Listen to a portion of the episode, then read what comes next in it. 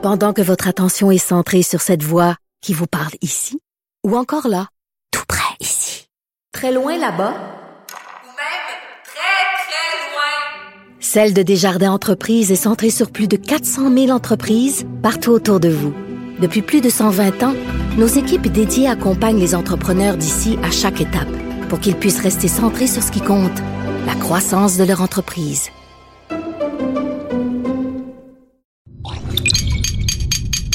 Cube Radio.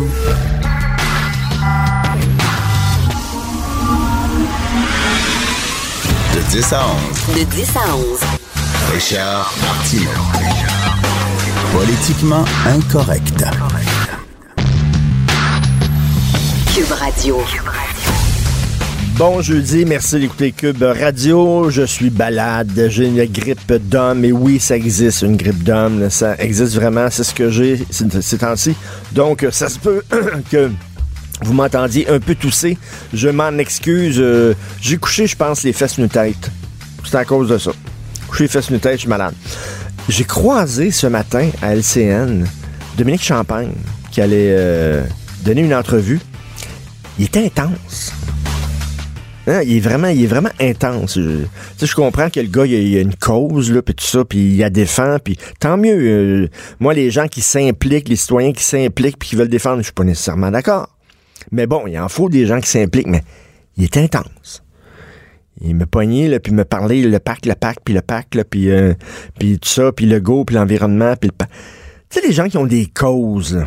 je parle pas rien de lui, mais tu sais, des gens qui s'accrochent à une cause, qui parlent rien que de ça. Tu sais, par exemple, moi, la laïcité, vous le savez, les signes religieux, blablabla, je- ça m'arrive d'écrire là-dessus.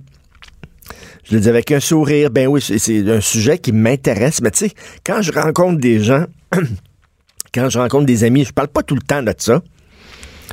On parle de tout et de rien, de, de, de- niaiseries, films qu'on a vus, des séries qu'on écoute, puis là, si le sujet tombe là-dessus, je dis ce que j'en pense, puis après ça, on pense à autre chose. C'est comme, c'est la vie.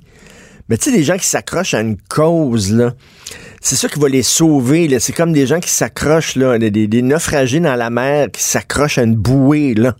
Puis c'est leur cause. C'est quasiment, ils rentrent en religion. C'est la même chose. Des gens qui parlent de Jésus tout le temps, qui ont vu la lumière, puis c'est important pour eux autres, puis ils parlent toujours de ça, puis ils voient le monde à travers leur cause.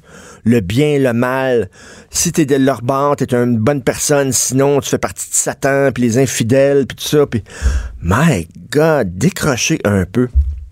J'ai interviewé Steven Guilbeault l'autre jour, que j'aime bien, militant écolo et tout ça. Et je pense, je pense qu'il va se présenter pour les libéraux. Entre vous et moi, là, de Justin Trudeau, là, je pense qu'il va se présenter. Si Justin Trudeau remporte les prochaines élections, je vous le dis, c'est Steven Guilbeault qui va être ministre de l'Environnement du Canada. Je vous le dis tout de suite. J'ai euh, senti entre les lignes ce qu'il me disait, Steven, que c'était ça. Mais bref, j'ai interviewé Steven Guilbeault pour les francs-tireurs, mais euh, puis là, il me parle, euh, tu sais, l'avion, puis je dis, ouais, non, cette affaire-là, là, faut pas prendre l'avion trop trop, sinon c'est pas bon pour l'environnement. Je dis, regarde, on vit dans un vraiment, on vit dans un pays de cul ici, il fait fret au bout, puis ça, il y a personne qui va m'empêcher de prendre l'avion pour aller dans le sud. Voyons donc. C'est quoi cette affaire-là? Ben, dis-moi, je fais attention. Maintenant, je fais attention, puis euh, j'ai pris l'engagement de faire moins de voyages. Puis sais, je dis, voyons donc.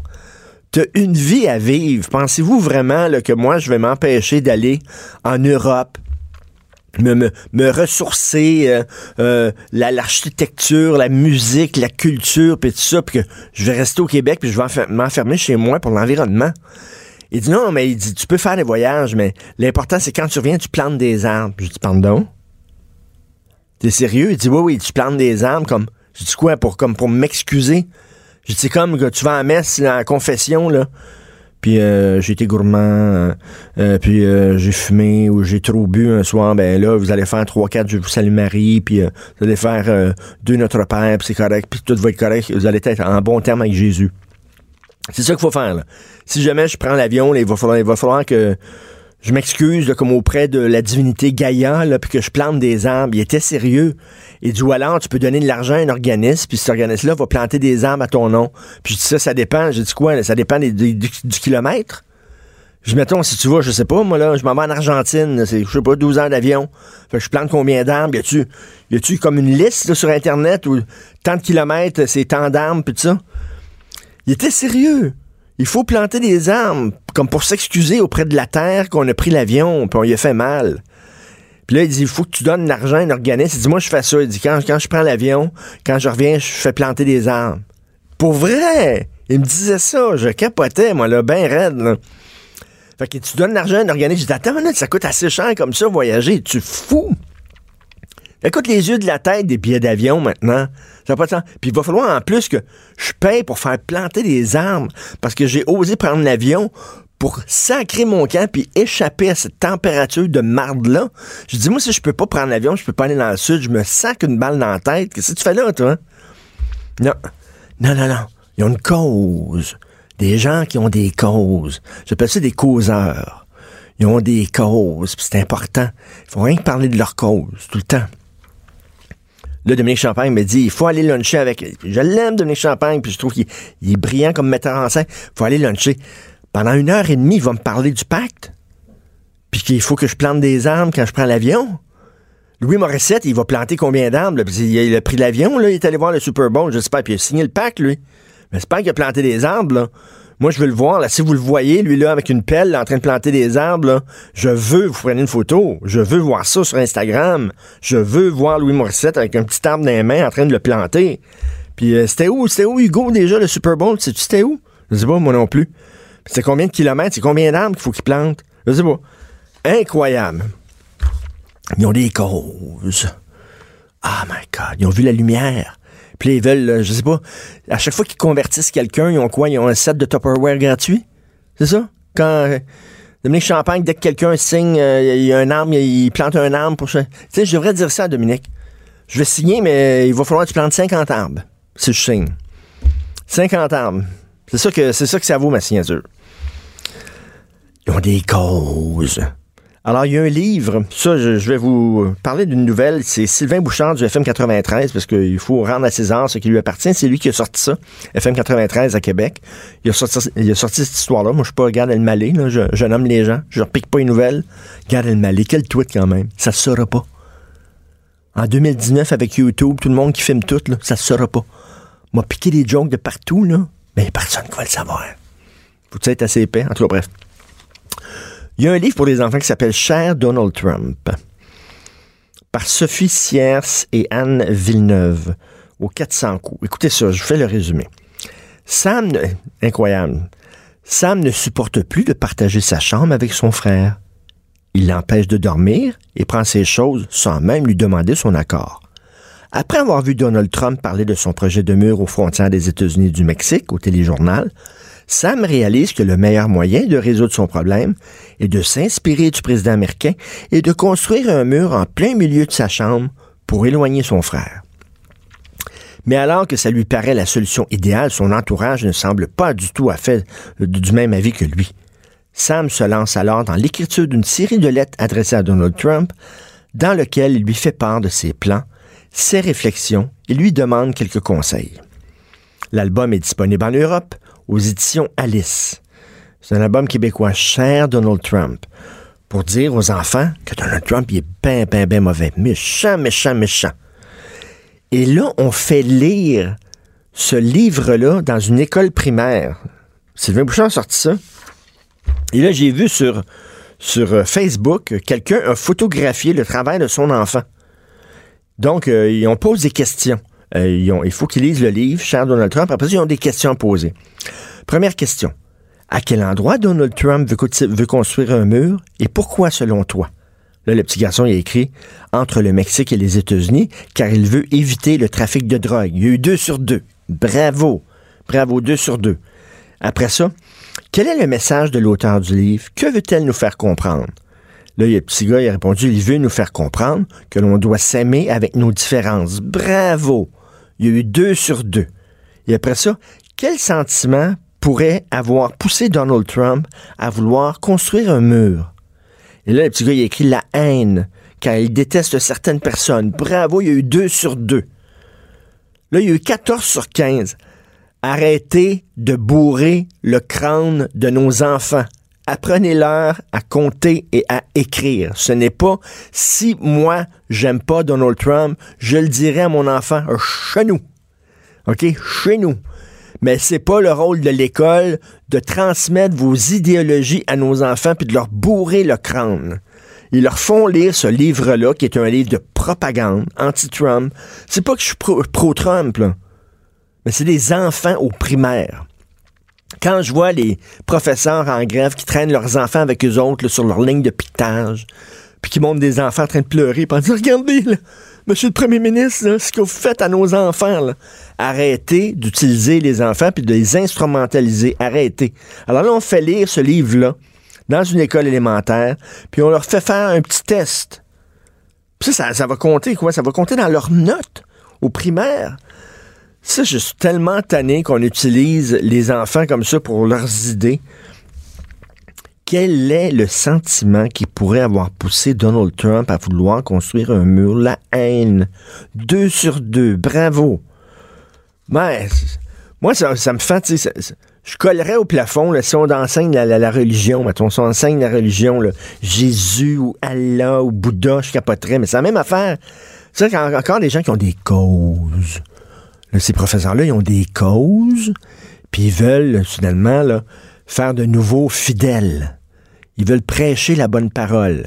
Mais c'est des religions laïques, c'est des religions séculières. C'est ça. Là, c'est comme, on va utiliser les enfants pour propager la bonne parole. Ça m'énerve. Ça n'a aucun maudit bon sens comment ça m'énerve. Hey, rapidement, là.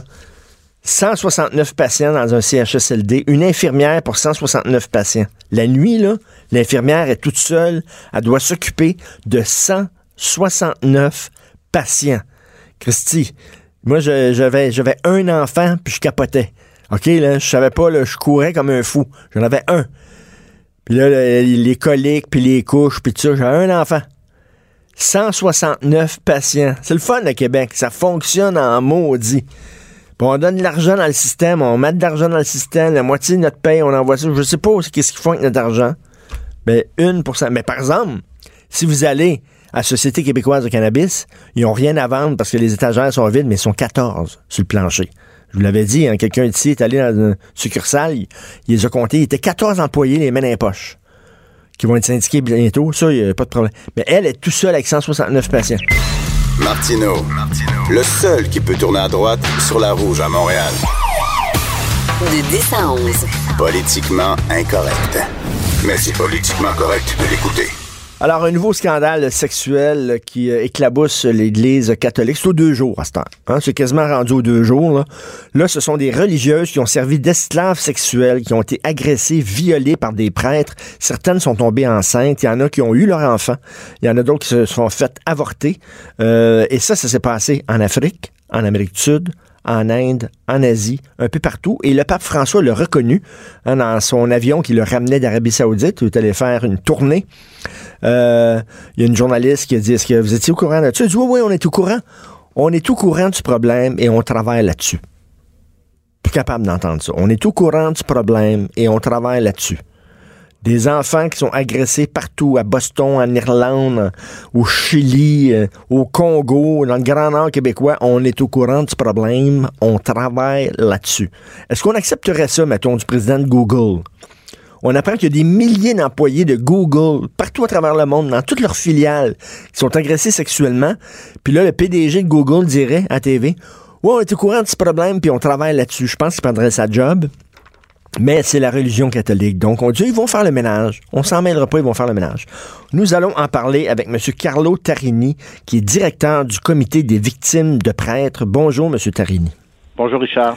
C'est, bonjour, c'est, merci d'être là. Euh, L'Église catholique, c'est gros, c'est énorme. Ils ont des filiales partout à travers le monde. C'est, c'est comme, moi je dis, c'est comme, mettons, une grosse multinationale. Et si on apprenait, on enlève Église catholique, puis on met, mettons, Amazon. Si on apprenait qu'il y avait autant de cas d'agression chez des employés d'Amazon, M. Tarini, on bougerait. On bougerait. Comment ça se fait qu'il n'y a pas des, je sais pas, une commission d'enquête qui va au fond des choses? Qu'est-ce qui se passe dans cette institution-là? Il y a un problème. C'est un très bon point que vous mettez de l'avant ce matin et je vais vous dire que euh, on entend souvent le mot prêtre pédophile et Oui. il semblerait que le fait d'être un prêtre pédophile, c'est moins grave que d'être un pédophile tout court. Et je pense que c'est grand temps que, que les choses changent. Définitivement, l'Église catholique n'a pas juste un problème. Elle a, elle, a, elle est affectée par une maladie, un cancer que, qui, s'est propagé grâce à la volonté des évêques qui ont voulu garder le, le couvercle sur la marmite pendant beaucoup trop longtemps. C'est un cancer qui a été traité comme un rhume euh, et euh, et on a même permis, on a même permis à ce que le, le problème se, se répande en promenant évidemment les prêtres d'une paroisse à l'autre euh, dans des endroits où ils agressaient des, enfants où, où ces prédateurs-là étaient actifs. On les a déplacés d'une paroisse à l'autre. Et un jour, lorsqu'on s'est aperçu que c'était difficile de les déplacer d'une paroisse à l'autre parce que le problème ne se guérissait pas, on a commencé à les envoyer euh, dans d'autres euh, dans d'autres pays, dans d'autres continents comme l'Afrique, des endroits où le dans en Amérique du Sud où les gens sont particulièrement pieux et, et sont prêts à, à, fermer les yeux parfois sur des gestes semblables. Et, euh, et l'Église catholique est ainsi devenue peut-être la plus grande agence de voyage pour les pédophiles sur la planète. Mais c'est tellement vrai ce que vous dites. C'est tellement vrai. Parce qu'ils savaient, ces gens-là, que ces, ces prêtres-là recommenceraient leur petit manège ailleurs. Et c'était une, une, une, série d'aveuglements volontaires. Et moi, je pense, et je suis d'avis avec euh, les, les, groupes de victimes que, que, je représente depuis des années, qui est, qui est grand temps qu'on ait une enquête publique au Québec sur ce sujet. On parle beaucoup de lever le voile de, de ces temps-ci, mais je pense que l'Église catholique devrait lever le, le voile ah, du oui. déni. Et, et et la déclaration du pape, il y a ça deux jours, où il parle de, de maintenant de religieuses et de et euh, de femmes de ménage, de ménagères qui oui. ont été agressées par des par des prêtres. Euh, c'est pas un, ce n'est pas une confession euh, euh qui vient du fond du cœur. C'est le pape a, a, mentionné ça parce que il a été contraint de le faire parce que les victimes de, de ces abus-là, des religieuses et des associations commencent à se mobiliser pour dénoncer euh, qu'est-ce qui s'est passé aussi à des gens très très près de l'Église, en plus de, de jeunes enfants. Et, euh, et, il y a un intérêt médiatique là-dessus. Pourquoi est-ce qu'il y a un intérêt médiatique? Je ne pense pas parce que les, les, médias sont des grands méchants qui veulent ruiner la réputation de l'Église. Moi, je pense que l'Église catholique a tout fait pour se mettre dans une situation où sa marque de commerce est à tout jamais euh, ruinée. Ben, tout Lorsque, à fait lorsque j'entends le, le, le, Monseigneur Lépine, le cardinal de Montréal, j'ai beaucoup de, de, discuter à l'appeler Monseigneur. Là, ces, ces termes-là me, me, me, me, sortent pas bien de la langue, là, roulent pas euh, efficacement. Mais euh, le cardinal Lépine euh, a mis en place un programme via lequel les prêtres ne peuvent plus être laissés seuls avec des jeunes enfants. Bon, alors ça c'est ça, une fois que une fois que les qu'il y a eu un incendie, que, que les, la ferme a brûlé, ben là, on, on décide d'ouvrir la porte puis de laisser sortir mais, les bêtes de la ferme. Mais c'est pas très rassurant, là, de, de, dire, OK, ce gars-là, là, il, est, il est tellement bizarre qu'on le laissera plus tout seul avec des enfants.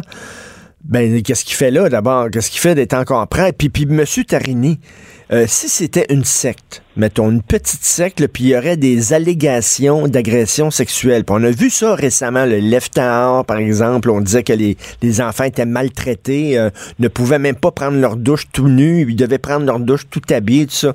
Je pense que, un, la DPJ débarquerait, la police débarquerait. Euh, regardez ce qui s'est passé à Waco aux États-Unis. Il y avait une secte, puis là, on pensait, il y avait des allégations que les enfants étaient agressés sexuellement par le leader de la secte. La police a débarqué, puis bon, ça finit par une fusillade, mais ben là, on dirait que parce que c'est une religion, puis entre vous et moi, une religion, c'est une secte qui réussit.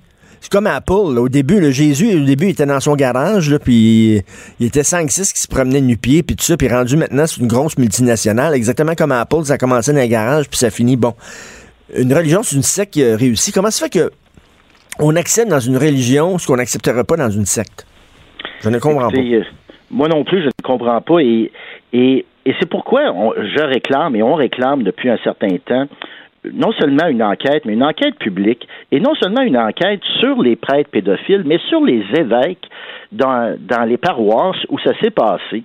Euh, je pense au Saguenay actuellement où il y a un recours collectif et où euh, l'évêque était était au courant de la situation, euh, a-t-on déclaré dans dans dans les lors d'un lors des démarches du procès. Et euh, évidemment, l'évêque est décédé, mais toute cette documentation-là n'est pas rendue publique, n'est pas accessible. les avocats des communautés religieuses se débattent comme des diables dans l'eau bénite pour empêcher ces informations-là de sortir. Alors, je pense que c'est le temps qu'au Québec, comme il y a eu en, en Irlande, que vous le disiez tantôt, à Boston, en Pennsylvanie, qu'on qu'il y ait une enquête publique sur qu'est-ce qui s'est passé. Et, euh, et peut-être qu'on va être moins catho-laïque euh, à ce moment-là, puis les gens vont aussi s'apercevoir que euh, que qu'est-ce que vous dites au sujet des sexes, et c'est tout à fait juste quand on parle de l'Église catholique. D'ailleurs, je vous, je raconte une anecdote. une victime me racontait que, que lorsqu'elle était enfant, elle devait aller confesser ses péchés et tout ça. Mais quel brillant outil de, de marketing ou de développement des affaires pour des pédophiles que d'entendre Ben les oui. confessions de tout le monde et de savoir les secrets de qui euh, de qui se touche le soir et qui euh, et d'utiliser ces informations là pour détourner des mineurs et évidemment aussi Puis on des le voit pas. Puis en plus, le, allées- puis le prêtre, on le voit pas. Il est comme derrière, dans une petite cabine, derrière une grille. On sait pas peut-être qu'il se touche en nous écoutant. Écoutez, euh, là. je je me je, On je se me pose la question. prononcerai pas là-dessus, mais euh, ça serait pas la première fois que j'ai entendu qu'il y, a- qu'il y a des choses Mais- euh, pas chrétiennes qui sont passées dans un dans un confessionnal. Mais M. Monsieur Tarini, bon, les gens, euh, si vous n'avez pas vu le film Spotlight à la maison, ceux qui nous écoutent, là, le film qui a gagné l'Oscar euh, du meilleur film il y a quelques années sur l'en- l'enquête du Boston Globe, euh, sur justement tout le, le réseau de pédophiles à Boston. Mais moi, ce qui m'a jeté en bas de ma chaise dans ce film-là, c'est la toute fin où on dit, ça s'est passé à Boston.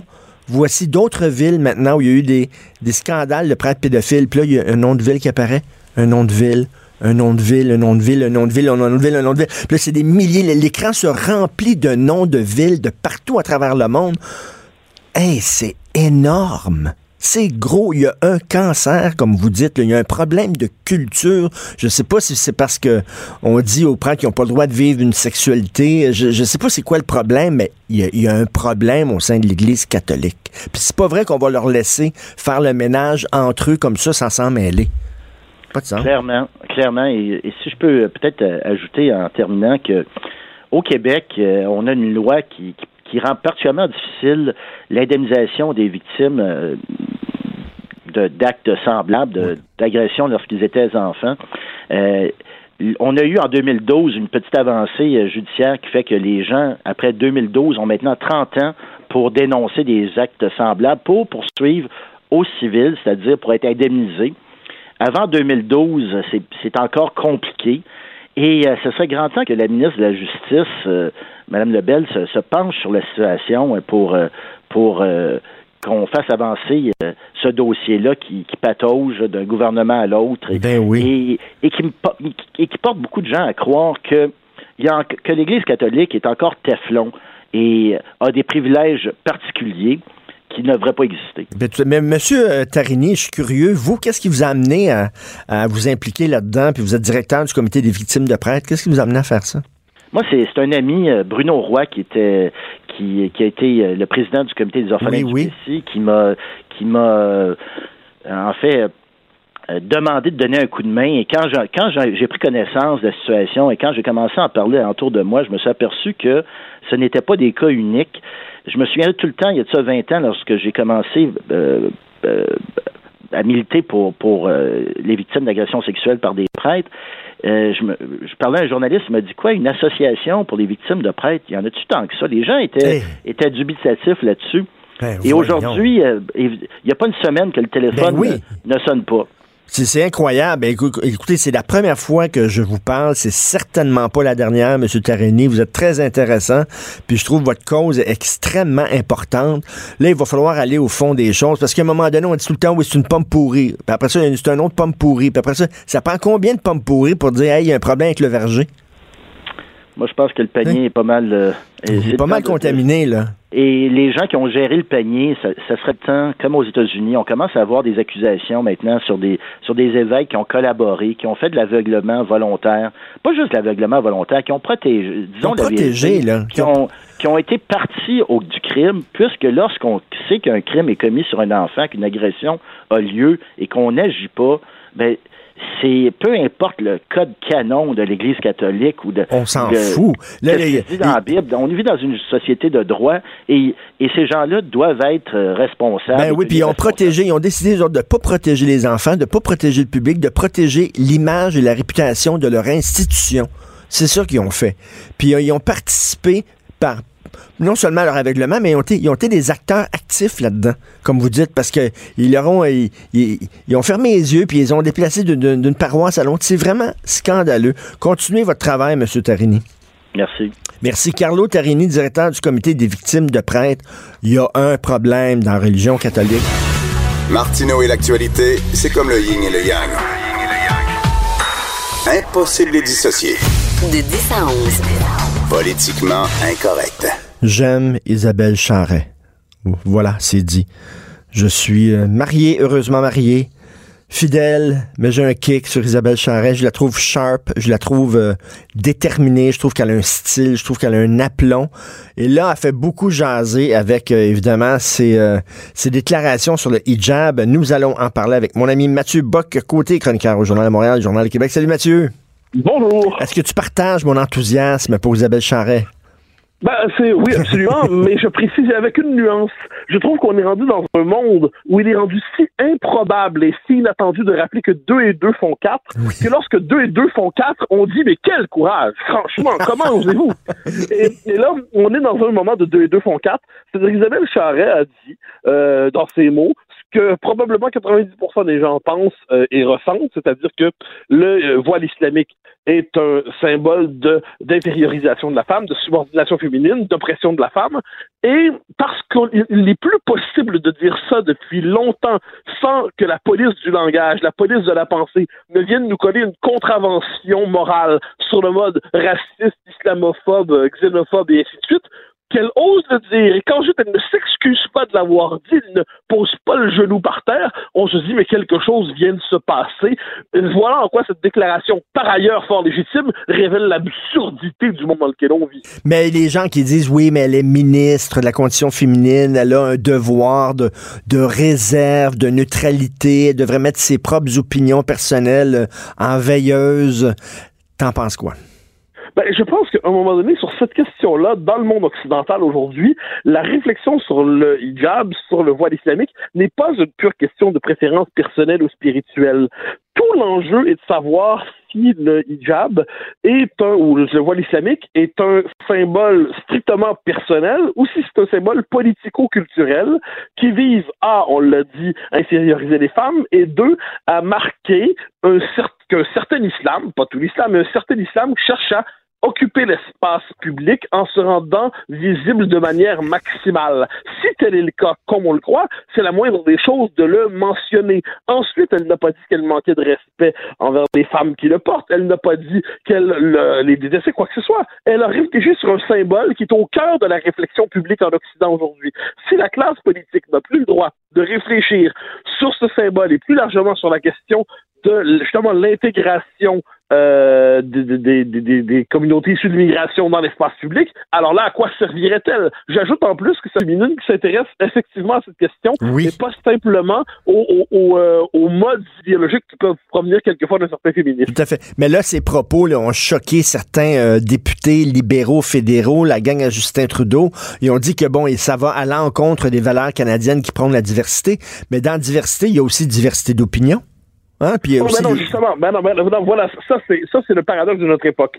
La condition de la diversité identitaire entre guillemets, du- en soi, mais du point de vue de nos multiculturalistes, c'est que tous soient d'accord pour la célébrer en même temps. Et si vous affirmez, au nom de la diversité d'opinion, qu'il peut y avoir quelquefois, la diversité peut quelquefois devenir euh, écartèlement, fracture, émiettement, éparpillement, euh, tension sociale, eh bien là, vous avez lancé une idée qui est contradictoire avec le consensus progressiste, le consensus canadien ou le politiquement correct. Donc la condition de la célébration heureuse et joyeuse du multiculturalisme, c'est de ne pas permettre à ceux qui n'en pensent pas de bien de le dire. Euh, de ce point de vue, on est vraiment dans un système qui tentation autoritaire, euh, je.